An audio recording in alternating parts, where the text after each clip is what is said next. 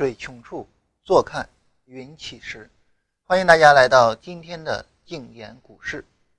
呃，还是一样，先说广告了哈。大家如果想要了解更多我们节目的资讯啊，包括振兴时不时的会在群里面提醒一下行情等等的哈，大家可以加一下群幺七七七八二二八幺。另外，我们每天的直播现在是在 YY 房间四幺七幺二零七五。然后下周我们应该会同时推出来优酷的直播房间，也是从下周呢，大家可以通过 YY 和优酷两个接口接入到我们的直播里面。呃，这样呢，呃，然后我们今天呢跟大家呃聊一个比较有意思的一个话题哈，就是昨天啊，我们知道这个行情的情况，行情的情况，昨天我们在。呃，下午两点的时候也让振兴在群里面也发了哈。另外这儿有朋友问一些问题，我我们先看这个问题哈。大盘八月十八号的下跌用 MACD 如何判断？八月十八号的下跌，八月十八号这一天，那时候我们已经开始在做直播了哈。但是因为当时呢，呃，我们节目还没有讲到 MACD，所以在八月十八号那一天我们出场是破位出的，呃，跌破出场的。那至于说用 MACD 判断如何判断，这个我觉得似乎就不用讲了哈，因为很明显的背离啊，非常非常之明显的背离哈。所以在当时我没有使用背离这个词汇，但是当时也说了上涨速度放缓，所以有见顶的可能性啊。就是如果大家听当时的节目，说的是上涨速度放缓，有见顶的可能性，破位一定要跑啊。当时是这样说的。当然我们现在已经有了 MACD 的相关的知识，这个时候大家其实。呃，应该有一个更为明确的一个出呃，就是判断的一种方式哈。呃，另外一个就是北京明仪网络科技有限公司啊，明仪是什么意思呢？呃，明仪是《易经》里面的一个卦啊。明仪这个这个卦呢，简单理解是这样，就是简单理解哈，否极泰来的意思。嗯，也就是说。这个过去是非常暗淡的时光啊，未来会是一个红红火火，那这就是明夷这个卦的意思。呃，实际上明夷这个卦的意思和“行到水穷处，坐看云起时”这一句诗的意思基本上是一样的啊，所以我们起了这样一个名字。呃，对于这个名字来说，当然我们是寄予的一个希望了哈，就是希望我们所有人的未来，我们的交易生涯也好，我们的人生也好。都能是这样，就是，呃，我觉得人生大概是这样子，呃，一个人生想要美满，想要让人感觉到，呃，我们就这么说吧，你比如说什么样的人是一个成功的人呢？我觉得一个成功的人哈有一个标准啊，这个标准不是我说的啊，是这个王思聪说的啊，国民老公，他说一个成功的人就是你越了解他，你对他就越佩服。这样的人就算是一个成功的人，所以我们怎么样才能够对一个人越了解越佩服呢？我觉得可以把这一个要求呢拆分成两个要求。这两个要求，第一就是他应该承受过苦难。那没有承受过苦难的成功，这个时候呢，可能意义就不大。比如说啊，很多的富二代，对吧？啊，可能社会上会对他们存在着非常多的偏见。实际上，我我当然对富二代没有什么偏见哈。尽管我也不是富二代，嗯，那么社会上对他们会有很多偏见。为什么有偏见呢？就是因为他没有承受过苦难啊。所以我觉得承受过苦难是能够让人觉得这个人生成功，或者说让人感触颇多的第一条。第二条是什么呢？说起来可能比较残酷啊，大家可能觉得，哎，好像有点不大心灵鸡汤啊。第二条就是一定要成功。如果说你只是承受过苦难，但是你最终没有成功。那么这个时候你的苦难就没有价值，这个时候你的苦难就仅仅是苦难而已，所以苦嘛难嘛，没有人会觉得欣赏你的。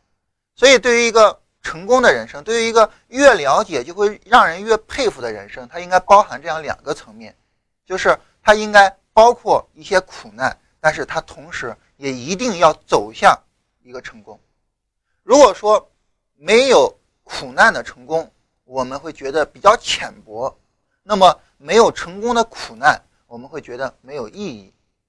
所以呢，那么“明夷”这个词儿哈，“明夷”这个概念对于我们来说，就是它代表着一种苦难以及相应的成功，就是疯狂涅槃嘛。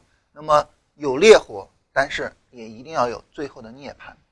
所以对于大家来说哈，大家都是每天听直播的人啊，我们这两百多位朋友每天都是听直播的，这个我们还跟每天听录播的还不一样。不一样在什么地方呢？对于我们来说，我们每天可能有大量的精力投入到了股票这个事情里边。当然，这只是 YY 房间里面听直播哈，在静言股市的蜻蜓电台里面，每天也有七八千人在听。那对于我们来说，我们这些人是把大量的精力投入到股市里面的。因为说白了，如果说我们不是把大量的精力投入到股市里面，现在这个时间我们应该是在工作的。所以，对于我们这些人来说，我觉得尤其如此，就是我们尤其要经历了苦难之后，要走向成功，啊，所以这是我们取这个名字的一个寓意吧，就是我们希望我们能够有一个好的结果，啊，当然这种寓意最终能不能成真哈，就看我们的努力了啊，呃，昨天我们是跟大家这么说的哈，呃呃，大家看一下昨天。呃，那个那个振兴在群里面发的，就是 MACD 柱体没有办法有效放大，就是三十分钟上 MACD 柱体没办法有效放大，所以这种情况下呢，很可能是一个下跌的中继。呃，另外一个呢，就是三四五零已经可以作为一个止损位置了。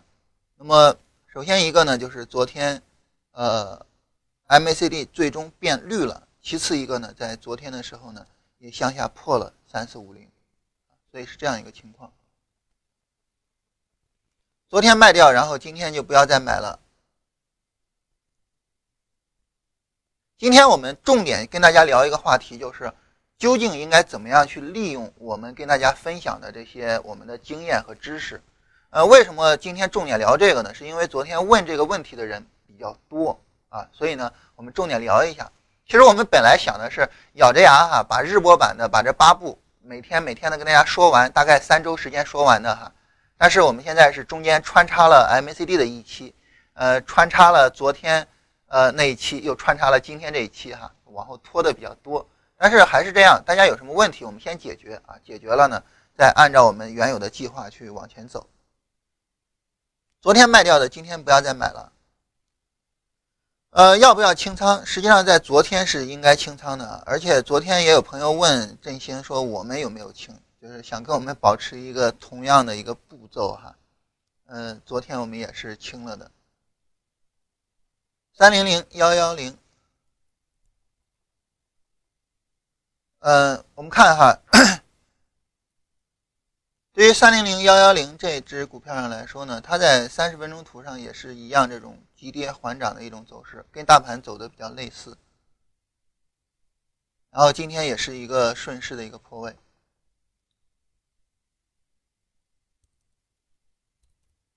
三零零四八五，嗯，两只都是医药股哈，呃，在这儿我顺便说一下啊，顺便给周末版打一个广告哈。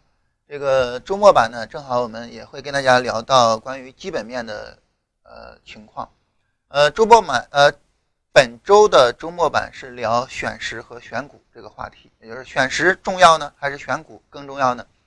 当然这里面不可避免的，呃，因为涉及到选股嘛，不可避免的要聊一下关于。基本面的选时和选股，对于基本面来说呢，其实呃，基本面会比较重视关注一些这种呃长远的一些关乎国计民生的哈这种行业，比如说像医药和消费类，医药和消费类这两块儿哈，可能是长远的基本面关注的最重要的两个板块，这两个板块呢，也是长期的回报最高的一个板块。在我们国内的股市里面，哈，尤其是医药这个板块，长期的回报特别高。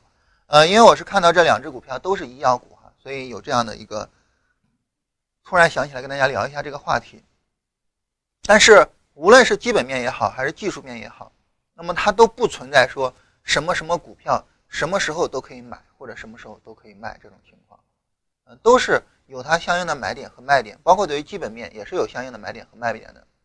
那对于医药股的长期看好，这是一个基本面的一个非常重要的一个观点。但是对于基本面这种非常重要的观点来说呢，它依然是这样的，就是对于基本面来说呢，那么它会有一道关卡，那就是它的价值和它价格的关系。如果说它的价格在价值的上方，那这个时候肯定我是不能够买它的。哪怕我知道医药股长期从过往的历史来说哈，长期的回报比股市要好，但是我不会去买它，我会尽量的等它有一个比较好的安全边际来说。所以在这里呢，我想说这个问题哈，因为正好是两只医药股哈，属于是基本面这一派呢非常关注的两个，呃非常关注的这样一个板块，所以顺便给大家说一下这个概念。屏幕左下角有呃我们的二维码，哎现在看到屏幕左下角了哈，呃主均线是到后面关于推损的时候哈，我们下周开始推。好，我们在这儿跟大家呃看一下这个问题哈，说自从做了股票，感觉很不开心哈。我做了快一年，啊，如果说不专职做呢，就觉得好像做不好啊；专职做呢，又要辞掉工作，这个时候怎么办？关于这个问题，我在节目里已经回答过很多次了哈。大家呃，其实对于我们听直播的朋友来讲呢，绝大部分都是从我们做音频呃节目的时候就追过来的哈。这个也非常感谢大家的支持。嗯，对于这个问题，大家从听音频节目到现在，应该已经听过我回答过很多遍。我在回答每一遍的时候，永远都是一句话，啊，我相信大家会有印象。这句话就是“先专业后专职”。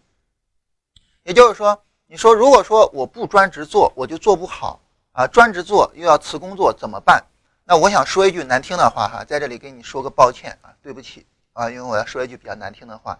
就是如果说你不专业的话，那么你专职做也做不好。你说我现在不专职做，所以我做不好，不是？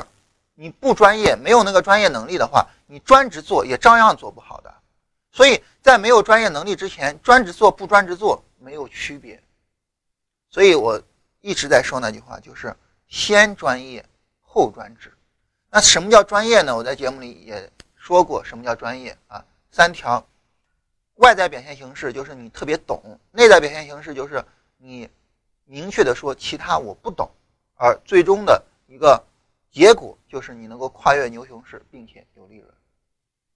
所以在这里，当然我们就要学习相关的专业知识，尤其是我们要形成自己的一套处理问题的方案。比如说，我给大家举一个简单的例子哈，有一次我去，呃，好像是去滨州吧哈，有一次去滨州。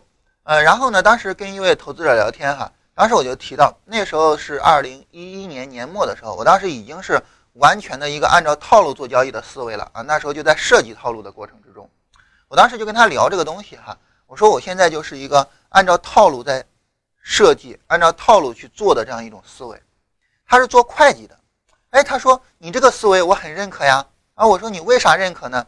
他说你看哈，是这样一个情况，咱们。是对市场有一套认知啊，就是我认为市场是这样的，这是这一套认知。这一套认知呢，它等于是一个理论性的东西，对吧？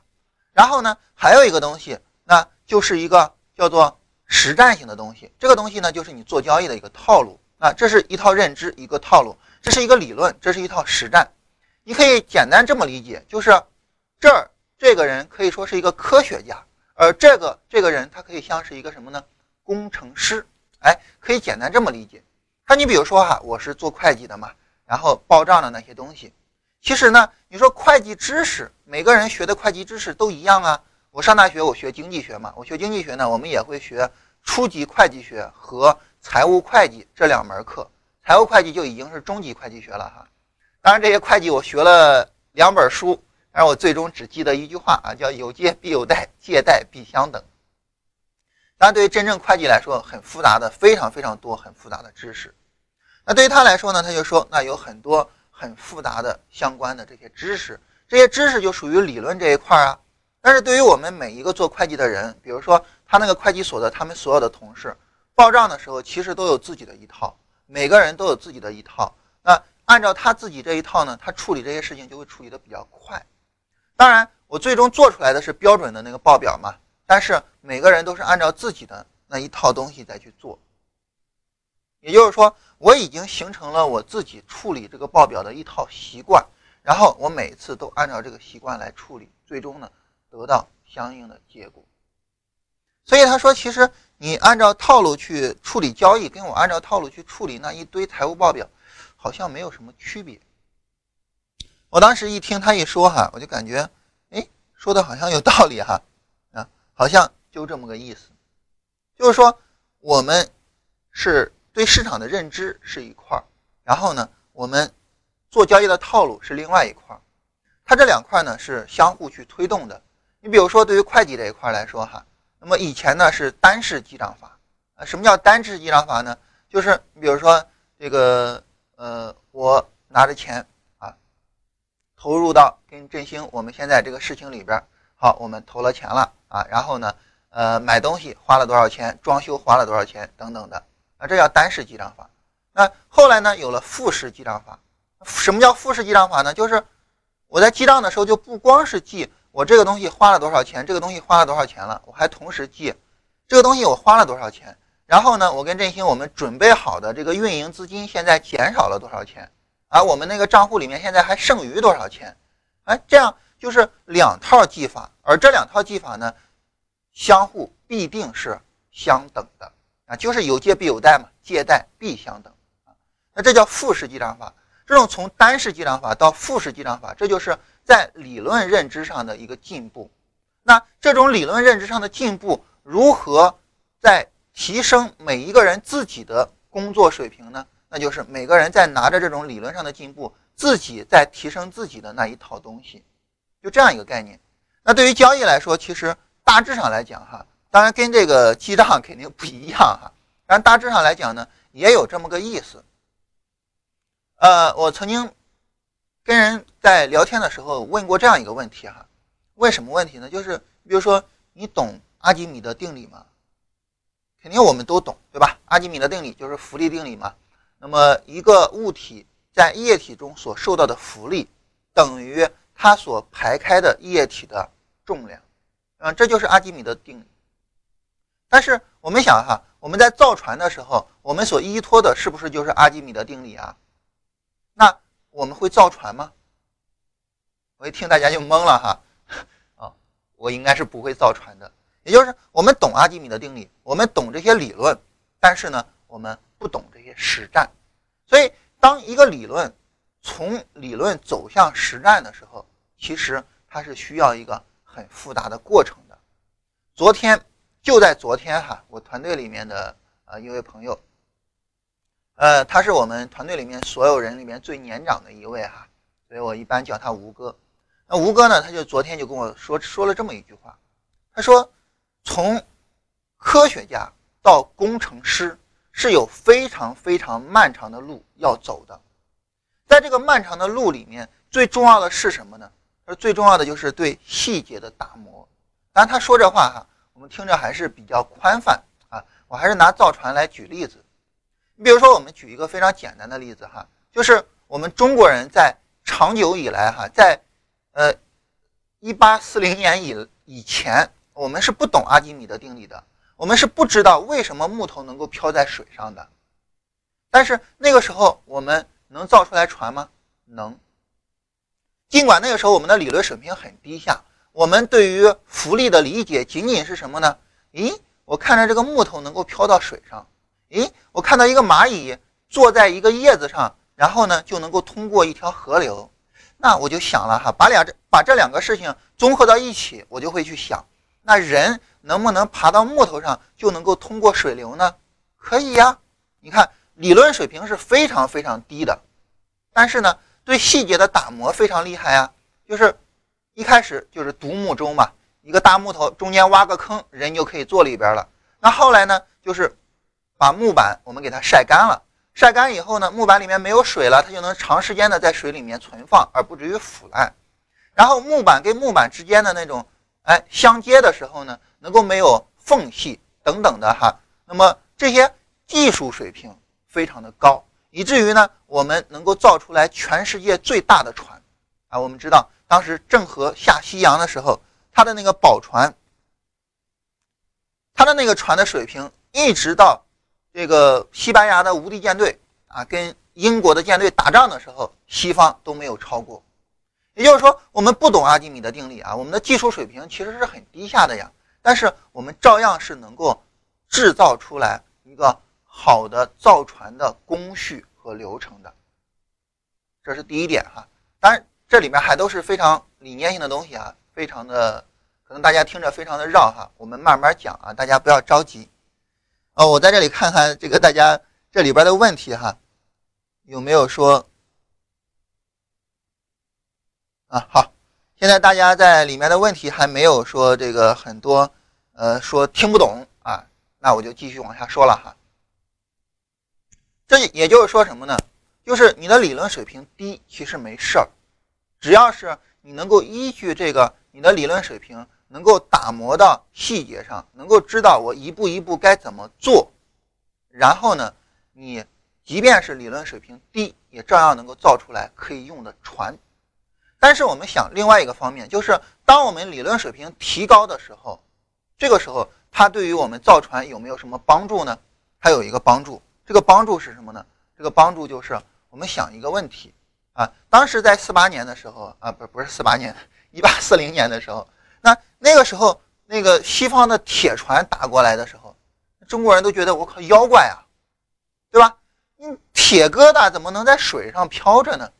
那为什么我们会认为那是妖怪呢？很简单啊，我们不懂阿基米德定理啊，对吧？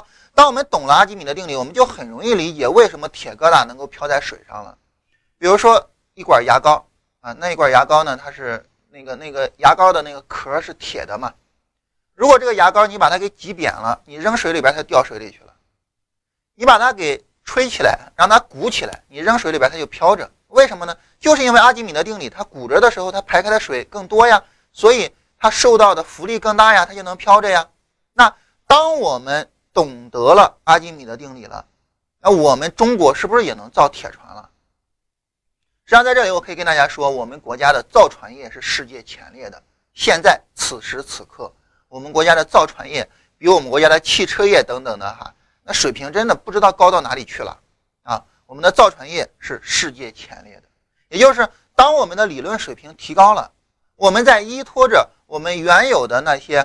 技术水平，我们原有的那些程序流程，我们的造船水平现在依然是世界前列，所以这就是理论水平的提升，帮着你把你的实际能力又给提上去了。所以他们两个实际上是一个相互的一个东西，也就是理论水平越高，就能够帮我们把这个流程设计的越好。反过来呢，你的这个流程也会促使你的理论水平的提高。为什么呢？原因很简单啊。你在流程里面，你有一个问题没办法解答啊，你就要去找这个问题，我怎么去解答呀？比如说，我给大家举一个例子哈，今天啊，也就是现在，在我的 QQ 里面，那有一个朋友就在问我一个问题，他说，我做趋势跟踪的系统，往往呢利润回吐会比较大。什么叫利润回吐比较大呢？你比如说，大家如果说我们严格的按照金叉死叉去做交易哈，均线的金叉死叉。我随便调出来一个均线哈，比如说二十跟六十的均线金叉死叉做交易，那就是金叉做多啊，死叉做空。这种情况下呢，你会发现一个问题，什么问题呢？就是你在死叉的时候去做空了，等它跌下来，你也有很大利润了，但是你要等金叉才能出啊。那这种情况下就会导致一个小问题，什么问题呢？就是你的利润大量的被消磨掉了。也就是所谓的，那么我们是掐鱼头、掐鱼尾、吃鱼身子，对吧？他说，那问题就在于这个鱼头吧，掐也就掐了，你这个鱼尾给我掐的也忒多了一点吧，我鱼身子都没了。你说这问题怎么解决呢？那这是你在按照套路去做交易的过程中发现的问题，对吧？按照金叉死叉做交易的过程中发现的问题，这个问题你能在套路里面得到解决吗？不能啊。你要去问理论那一块，你看你能不能给我提出来一个新的理论，帮我解决一下这个问题啊？然后理论他就会尽量的去想啊，有没有什么方法啊？然后就跟一休似的啊在那转呀转呀。然后理论在想我怎么解决这个问题的时候，理论水平就不是是不是就提升了呀？也就是说，我们可以这样想，就是理论水平越高，那么实践水平也就越高。在我们实践中发现了什么问题，就要让理论去解决呀。理论解决实践中的问题的时候。理论水平也会不断的提升，这样理论水平和实践水平同时在提升，这就是我们做事情不断的去提升我们的理论水平和实践水平的一种方式。好了，道理跟大家说完了，说完道理之后，我们就该说这个东西对我们做交易有什么帮助，或者说我们在交易上怎么样去理解，怎么样去运用这么个玩意儿。我今天重点想跟大家说的问题就是，我们在理论之中啊，不对哈，我们在直播之中所使用的理论是什么？我们在未来要跟大家展示什么样的理论？我们现在的这些东西，大家怎么样去利用？那么刚才那一大套东西说完了之后，我开始跟大家揭示，跟大家揭秘哈，我们自己所用的这些东西是一个什么概念？当然，大家所有人，呃，咱们听直播的所有人都知道，我们八步交易嘛。这八步交易，我一步一步的粗略的再说一下，那就是第一，选时均线和价格突破，然后。告诉我们，市场现在明确的就是一个上涨的市场。第二步选股啊，我相应的去选股票。第三步止损平保这些都没有什么重要的哈。然后重要的是到后面主动去出场的时候，我们有一个推损啊，推止损。然后呢，根据 MACD 判断行情的一个末端，最终我去出场。这八步呢，在群里面我们已经有相应的图文版已经发完了，对吧？那么这八步，如果说只用一句话去总结，我怎么跟大家总结呢？听好了哈，这个对我们来说非常重要。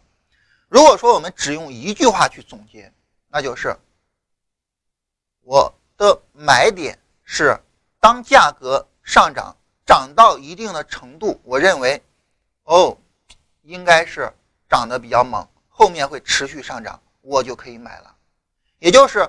对于上涨来说，我们是它上涨，这个上涨本身在告诉我们上涨的非常厉害，后续很可能继续上涨，所以我要买。我不知道大家有没有听明白什么意思哈？它的意思就是我们是在上涨的时候追着去买的，这是第一点。第二，我们的卖点是当 MACD 的柱体告诉我们上涨很难再持续的时候。我们就要去出了，这是我们的卖点。当我们把这个买点和这个卖点结合到一起的时候，我不知道大家有没有发现什么问题。实际上，正是有人发现问题了哈，所以找我问这个问题。今天我们才会专门这么复杂的跟大家讲这个事儿。发现了什么问题呢？那就是在这一次我们买股票那一天哈，就。呃，实际上不是那一天了，是十二月四号的时候。第二天就有朋友问说：“老师，你啊，呃，你这次说买股票是不是说，呃，就是被人给催的呀？”啊，我说不是啊，我们在三十分钟上，他满足条件，我们就要去买呀，对吧？为什么说他当时会有这个问题呢？以及现在有朋友问的问题是什么呢？啊，他的问题。呃，他的问题就是这样的，他的问题就是，我们来想哈，既然说我们能够根据柱体的变化去判断，那市场上涨涨不动了，对吧？那比如说在这儿，在昨天的时候啊，昨天尾呃昨天的录播版里面，我们也跟大家说哈，这个根据三十分钟柱体可以看出来上涨涨不动了，同时呢，根据五分钟的话呢，也能看出来。五分钟在下午这一波的上涨，柱体没有放大，涨不动等等的哈。那既然这样，既然说你能够根据 MACD 去判断行情的一个结束，或者说它有可能结束，那么这就有一个问题了：为什么你不根据这个进场呢？如果说你根据这个去做进场的话，那这个时候我们是不是能够做到最低点呢？也就是说。我们就能够在三三二七的时候去买进的，所以昨天有几位朋友来问这个问题哈，所以这是我觉得我们很有必要跟大家好好聊一下的问题，也就是我们为什么在出场的时候出的追求巧妙，追求出在一个尽可能的是一个变盘点，能够出的在上涨的时候追求去出场，对吧？尽可能的在这样的情况下去追求，而反过来，为什么在买进的时候，你不是在下跌的时候买进，而是上涨涨到了导致价格突破均线，或者是导致均线倾斜，以及价格突破高低点的时候你买进呢？所以这是我们很自然而然面临的大家的一个疑问哈，在这里我跟大家解答一下，我们好好的跟大家解释这个问题，以便于让大家能够更好的去理解我们这个节目的意图，以及呢更好的去安排自己此后的操作，跟大家详细的聊一下这个话题哈。那么为什么我们不在低位下跌的时候去买？为什么呢？原因其实很简单，就是因为对于我们现在来说，哈，我们这个节目的定位，我们是把它定位到我们现在是一个学习的初期，并且呢，我们有学习的欲望这两个特征的投资者上，啊，我们定位定位在这个方面，在我们定位在这个方面的情况下呢，我觉得对于大家来说最重要的是两个东西。第一个东西呢，就是我们在一上来的时候，我们养成一些比较好的交易习惯，这是第一个比较重要的。第二一个呢，就是我们学会一些比较基本的分析方法，也就是说，打好一个基本的基础。无论是交易习惯也好，还是基本方法也好，我们发现它其实都是起到一个基础性的作用，是。我们整个的一个能力大厦的一个基座，这种情况下呢，我们自然而然会去想，那我们跟大家设计的这个东西呢，它最好是能够非常简单的，能够很容易让大家去接受的，那这样呢可能会更好一点。但是我们想哈，如果说我们一上来，比如说像对于缠论啊，缠论呢，它是一个非常精巧的一个理论。对于缠论来说呢，它就是追求在下跌的时候买进。那第一的买进点就是在极低的地方去买进嘛。那在这种情况下呢，对于缠论来说，它其实就是把我们，呃，其实就是如果说我们把卖出的方法同时应用于买入上，我们买入是背离买，我们卖出是背离卖，实际上就有点那个缠论的意思了。这种情况下，实际上就会导致我们在一开始的时候会觉得特别难学。为什么呢？因为买进太复杂了。其实大家都知道哈，会买的是徒弟，会卖的是师傅，会等的是祖师爷。也就是说，我们想把买进这一个大家非常重视，但是呢，它其实又没有那么重要的一个问题，尽可能的简化，不让大家去落到那个钻研进场点的哎这样的一个牛角尖里面。如果说你去追求钻研那个尽可能更好的进场点，其实你会发现你钻研来钻研去哈，你可能根本就找不到那个，或者说嗯没有办法能够非常精确的找到那个进场点，这个时候很可能你就陷进去出不来。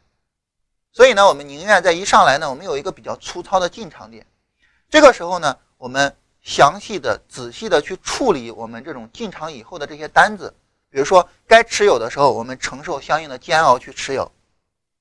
尽管说我们承受这种煎熬持有的单子，哈，最终没有一个好的结果，呃，导致没有办法让人觉得很舒服，哈。但是我们承受这样一个过程，我们对交易的理解自然而然就能够更深刻，那个等的功夫能够练出来。再一个呢，就是我们使用背离去做出场，尽管说它没有做进场，但是第一个方面。就是你能够把出的功夫给练出来，这个很重要，对吧？第二个是什么呢？那尽管是你没有做进场，但是你对背离的理解更深刻了呀。当你对背离的理解更深刻的时候，实际上你的理解能力增强了，你对市场的认识增强了，那个时候你再回过头去看进场，是不是比一上来就去钻那个最佳进场点要容易一些呀？所以这是我们的一个意图啊，跟大家。这么解释一下。那么在这种情况下呢，我们希望的就是通过我们每天在收盘之后跟大家说啊，今天市场是怎么运行的，在五分钟上，那么我们怎么样去理解整个市场的一个运行啊？比如说哈，像下跌、反弹，昨天的这个红柱反弹是非常小的嘛，然后现在的下跌呢，D F 创新低，而且绿柱呢也创了新低，所以后面呢再有一波反弹，很可能下跌还会延续。所以呢，它后面就是下呃反弹下跌的延续，对吧？当你这么去理解的时候，你自然而然就知道什么情况下行情会延续，什么情况下行情可能它需要一个短暂的一个休息。那你能够知道这些东西了，我们想，你把这个东西你从五分钟上运用到三十分钟，运用到日线上，是不是可以呀？你把这个卖出的东西运用到买进上，是不是可以呀？都可以的。所以，当能力慢慢提升上来了，我们刚才讲的理论和流程，我刚才说他们两个有一个相互的关系，就是当你的理论认知水平提高了，你的流程处理能力是不是就提高了呀？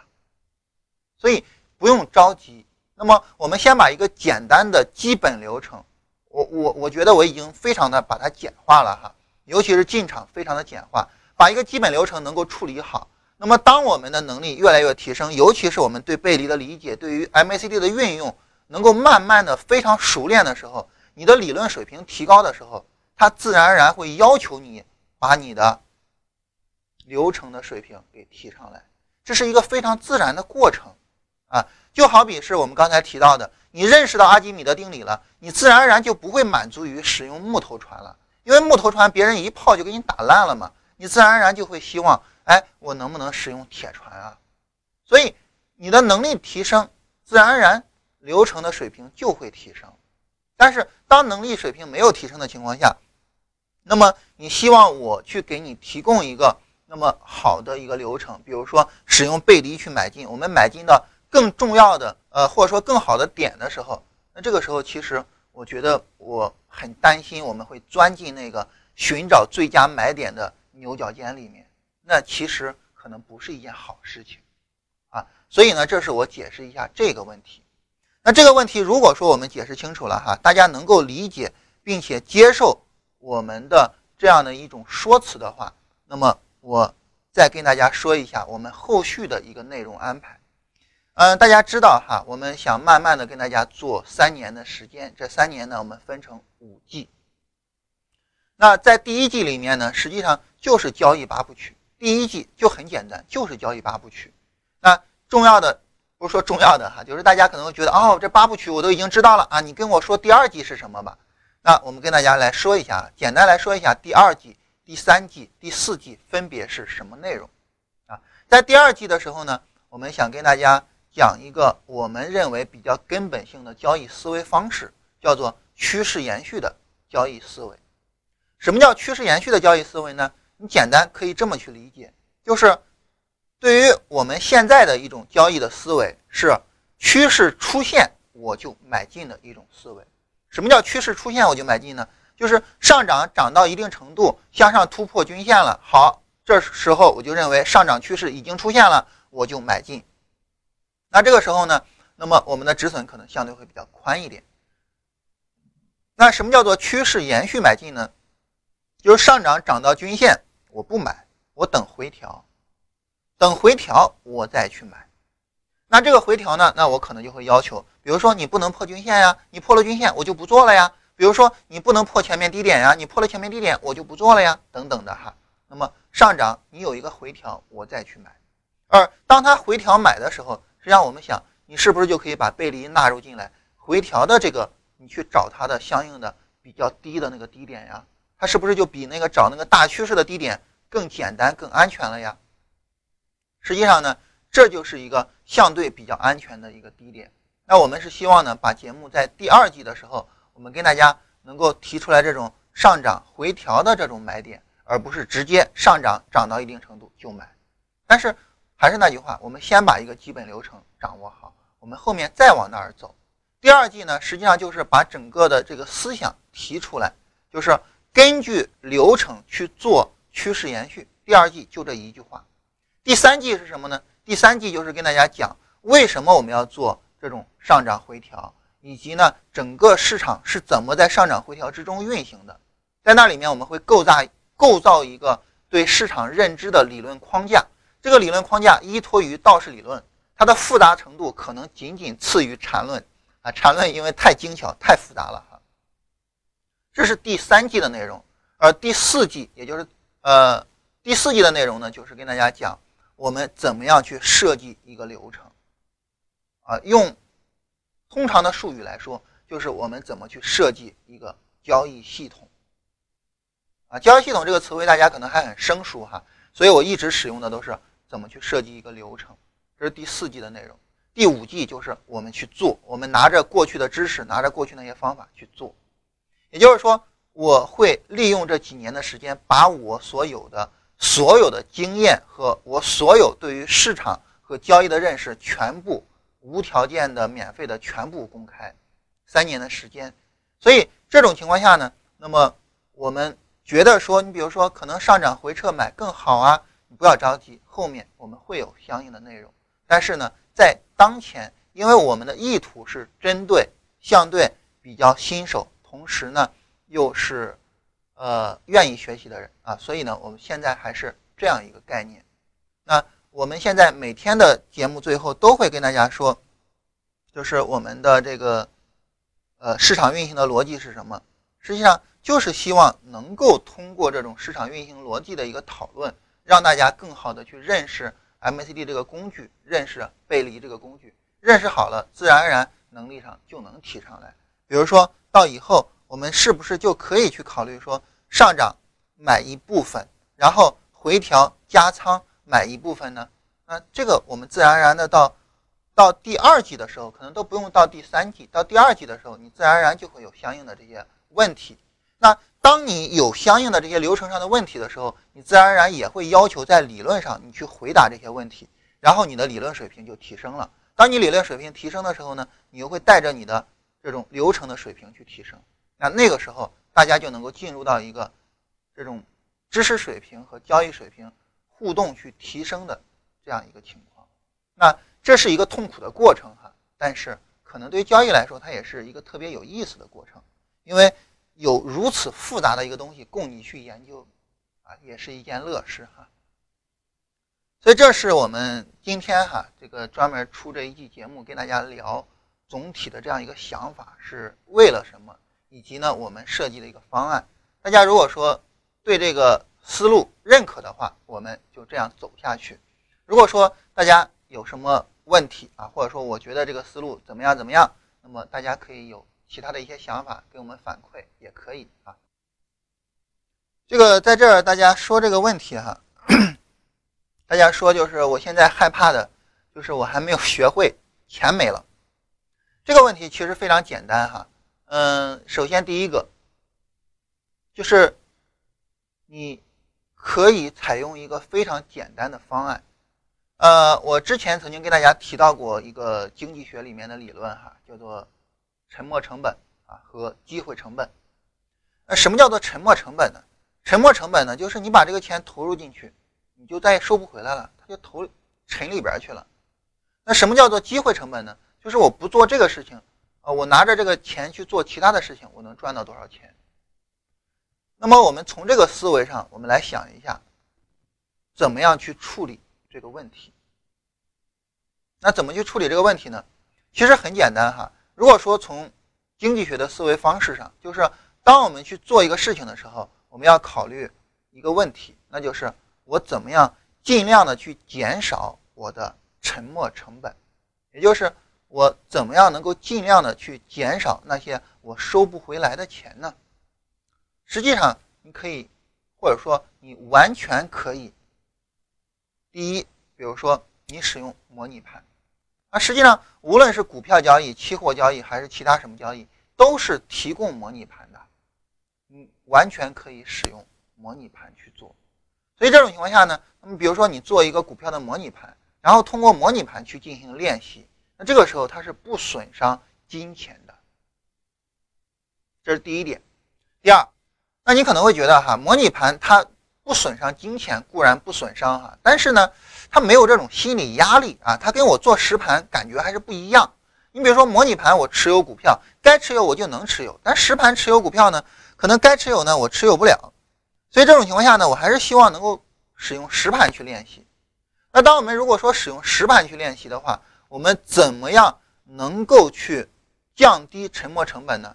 很简单啊，你比如说，呃，我们一共有十万块钱，那这个时候你拿出来。一万块钱去练行不行啊？那这一万块钱影响就小了嘛？那假如说这一一万块钱我赔赔赔赔光了，啊，当然做股票赔不光哈，我们就假如说赔光了，我再拿一万块钱去练行不行啊？假如说我拿一共拿了三万块钱练成了，那你用这七万去挣这三万，是不是相对容易一点啊？但如果你一上来拿着十万练，十万给练没了，那就麻烦了，对吧？所以呢，就是我们完全可以通过这种方式去尽量的降低我们的沉没成本，也就是尽量的去降低这种金钱的投入。那在这里呢，就要再谈第二个话题，就是机会成本。大家可能会觉得哈，那如果说我用很长的时间去练习、去学习，如果说是这样哈，用很长的时间去学习，那这种情况下呢，我们来想哈，那么我们就尽量呃，尽管我们节省了我们的沉没成本啊，但是呢，我不挣钱啊，我着急啊，我我我想着急挣钱啊，那这个怎么办呢？那我们首先应该知道哈。在你没有练出来专业能力之前，你着急挣钱也没有用的，因为你挣不到那个钱，没有那个能力。所以这种情况下，你就应该去想那个机会成本的思维。什么意思呢？就是如果说你拿着这个钱着急去挣钱，你反而会赔钱的话，那么他可能还不如你就把这个钱就在这放着呢，你就放着它不动，还不如就这样呢。所以呢，从机会成本的角度上来说，那么我们应该是。把钱放着不动，然后去练习，所以呢，尽可能的减少你的沉没成本啊，就这个意思。这有人问说，老师的终极目标是把我们打造成什么样的交易者？在这里，我们简单来说一下哈，就是当然这不是我的终极目标，我想问的就是你的终极目标，就是你想做一个什么样的交易者，对吧？大家难道不觉得这个比我？想怎么样更重要吗？重要的不是我想怎么样，重要的是你想怎么样。我想的很简单，就是把我会的公开。我把我会的公开了以后，就是我会的所有东西我都会公开。那么当我把我会的所有东西公开了之后，其实这个问题在于你从里面你要拿什么走？你究竟是要拿走我们的？对市场的认识，也就是理论这一块，还是要拿走流程，就是操作这一块，还是要拿走每天的分析，就是实战这一块。那这是你的选择，而不是我的选择。但是如果说哈，假如说有一个人放在我面前了啊，说这个人，那你就去培养吧。那我想把他培养成一个什么样的人呢？假如说有这么一个人的话哈，那么我想把他培养成的就是。第一，完全按照固定的流程去做操作。第二，能够操作大资金，就这些。我想把他打造的就是这样一个人。也就是说呢，首先第一点，他能够非常严格的去执行一个交易流程。简单来说就是足够笨啊，这是第一点。第二点呢，那既然说交易是要按照固定流程来。那这个流程你得会设计吧，对吧？那如果说，那我就是把我的流程给你，然后你就完全按照这个流程来了，那我找个计算机好不好啊？所以呢，那你得会设计。那这种情况下，我们才会在第四季里面跟大家讲怎么设计交易系统啊。然后你学会了怎么设计，你得自己能设计啊。所以这是第二个能力，得自己能设计。第三个就是。那你设计好交易系统，你是不是就应该去做检验呀？当你做检验的时候，我们来想，那你是不是得吃苦耐劳啊？这是不是一个非常简单的要求啊？所以这是第三个要求，也就是最终的结果就是能够按照流程做，能够操作大资金。但是要求就是你要能够足够笨啊，你要足够聪明，然后呢，你又足够吃苦耐劳啊。所以我跟大家说的就是。我们并没有跟大家提供一个乌托邦，不是说你来了你就能挣钱，而是说你真的想做一个专业的交易者，那么我给你指一条能够走得通的，但是充满着艰辛和汗水的道路。但如果说你说那我就不想做一个专业的交易者，我就能够懂这些大面的东西就行了，也没有问题啊。就像我们所说的哈，你就直接根据均线倾斜和高低点突破，你就严格的按照它去做。如果你是以一种理财的思维的话，年复利百分之二十六，难道？还不够好吗？所以其实就是我提供我的所有东西，大家各取所需，也就是大家是那个主动的人，而不是我是主动的人。我希望大家能够明白这个意思啊。呃，在这里呢，还是我想提一下我们自己这个交易团队哈。呃，昨天吴哥跟我聊，呃，就我们两个聊天嘛，然后又聊到这个话题。嗯，吴哥呢，他就是现在呢，呃，他正在设计一个他的一个系统，啊，也就是说，他想要去设计出来这个系统，然后呢，资金由他的这个系统去驱动。当然，这个对于我们来说没有任何问题哈，就是我们是一个怎么说呢？就是没有立场的一个团队。什么叫没有立场呢？就是方法好不好，测试数据说了算啊，谁说了都不算，只有测试数据说了算。测试数据说好没问题啊，资金跟上啊，就这样。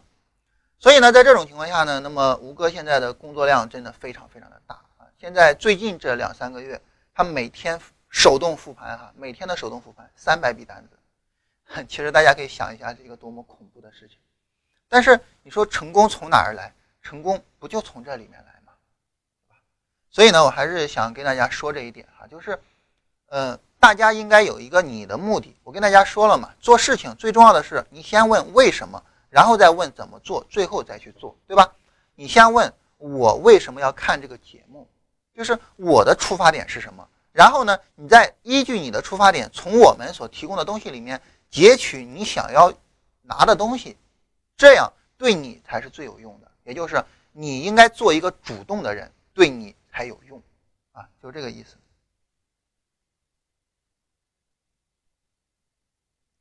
好了，那么我们来看一下大家的这些问题哈。呃，零零二四二幺，呃，就目前来说哈，走的真的是非常的强势。嗯，然后这么强的话呢，还可以去，就是还可以去持有一下，走的是非常的强哈。然后呢，它后面再一波拉升，在短线上来说，三十分钟上来说，后面如果说再有一波拉升的话呢，那么会拉出来红柱。这一波红柱，注意看它有没有一个背离的走势。如果有一个背离走势的话，可以考虑先出一下。就是首先一个它非常的强，其次一个呢，就是它如果说有一个背离走势的话，可以考虑先出一下。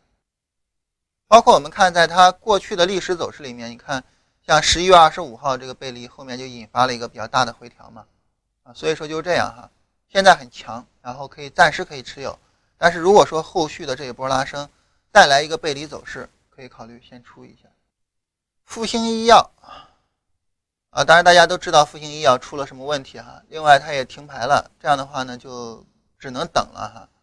但是因为出了一些这样的利空消息的话呢，那么，嗯，等复牌的时候，尽可能的第一时间去出一下。三零零三七八，这是说昨天收光头阳线的啊，也就是按照那个思维去做的哈。零零二零九二，按照那个短线思维去做的。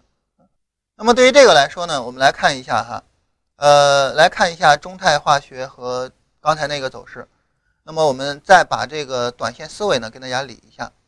既然说短线思维哈，那么当我们去在日线上找这种光头阳线之后呢，我们就需要再去看一下它具体的走势。你比如说对于中泰化学，中泰化学这个走势上来讲，嗯，能够如果说去买线呃短线去买的话，你会愿意买这只股票吗？其实大家看一下这个股票的走势，我觉得可能短线上想买中泰化学的人可能会比较少一点哈。因为它短线的走势其实挺弱的，尽管说它昨天收了一个光头阳线，但是它的上涨幅度只有百分之一点九八，啊，所以呢这种情况下是比较弱哈。那么看呃半小时的走势，那么它就是一个这种在急跌缓涨的这样一种情况哈。尽管说在九点三六这儿是有一个背离的一个情况的哈，但是呢总体上还是急跌缓涨的一种走势，所以这种情况下呢，对于中泰化学就不是很理想。嗯，但是呢，对于顶杰软件来说呢，那么它在短线上呢就走的相对比较强一点啊，短线上来说走的相对比较强一点。那么对于它来说呢，可以去考虑一下，但是对于中泰化学呢就没有考虑的必要。也就是说呢，我们在做这个个股分析的时候，或者说在做交易的时候呢，就是呃大盘啊、行业呀，但是最终最终你还是要看一下这个个股本身的走势的哈。最终还是要看一下。这儿有专职的会计啊，这样的话我就有点这个班门弄斧了哈。刚才忘了不聊会计了，不知道咱们里边有没有造船的哈？如果说要是有造船的话，振兴把造船那一段也掐了。嗯，对于破位出场来说哈，大家就是说觉得是呃破位出场是盘中破出还是收盘破出的这个问题，这个呢，嗯，怎么说呢？各有各的处理方式吧。啊，就是对于很多人来说呢，是呃可能比较喜欢收盘破一些，觉得收盘确认。嗯，对于我来讲啊，对于我自己来讲，我是比较倾向于盘中破就直接走。这个可能是因为什么呢？我觉得可能是因为。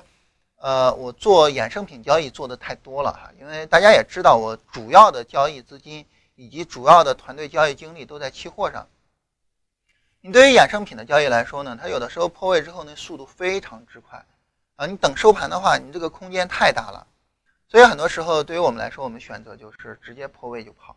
所以这种情况下，我也是在股票上的，那么我也是这种思维啊，这是我个人养成这种思维的一个原因了哈。就是我是破了就跑的这样一种思维，那对于很多人来说呢，也有这种收盘的这种思维。那如果说你是收盘思维的话，我我在这里说一个附加的问题哈，就如果说你是收盘思维的话，你觉得说昨天收盘没有破嘛？昨天收盘是三五呃三四五五啊，没有破。那这样的话，你现在就不应该问我应不应该走，为什么呢？因为今天还没有收盘，所以呢，其实。对于我们来说，哈，那么，呃，我们在很多时候是什么呢？很多时候是昨天盘中破，我不舍得走。我一看收盘没有破，我心里面又有了那么一点点的期待。但是结果呢，今天直接一跌破，一下就跌破了。那跌破之后呢，我现在又开始在后悔。实际上，对于我们来说呢，我们可能哈，既不是选择盘中破跑，也不是选择收盘破好，我们是选择哪一个？更能让我有自欺欺人的作用，就更好。但是对于我来说，我觉得我们应该选一个，然后我就这么来。那么我们选盘中破就盘中破，选收盘破就盘就收盘。你比如说，如果你选说我收盘破，那么你现在此时此刻你都应该在持有，因为今天你还要再等收盘去确认一下。啊，所以呢，就是。可能选哪个并不重要，重要的是你坚持按照这个来，因为没有百战百胜的，没有说这个方法就那么能行的。实际上，上一次我跟大家说哈，我们测试一个东西，它的成功的概率能够提升到百分之四十多，我们就真的就非常非常的兴奋了。因为如果说一方面，呃，你又能够赔的时候赔的少，赚的时候赚的多，另外一方面呢，你的成功率又那么高。想一想这个可能性，我们就知道有多么低，对吧？所以呢，不要想着有成功率特别高的东西，我们守好一个比什么都强。还是那句话，笨一点，对交易来说真的很重要。好，我们把今天的录音关一下，然后继续看一下大家的问题。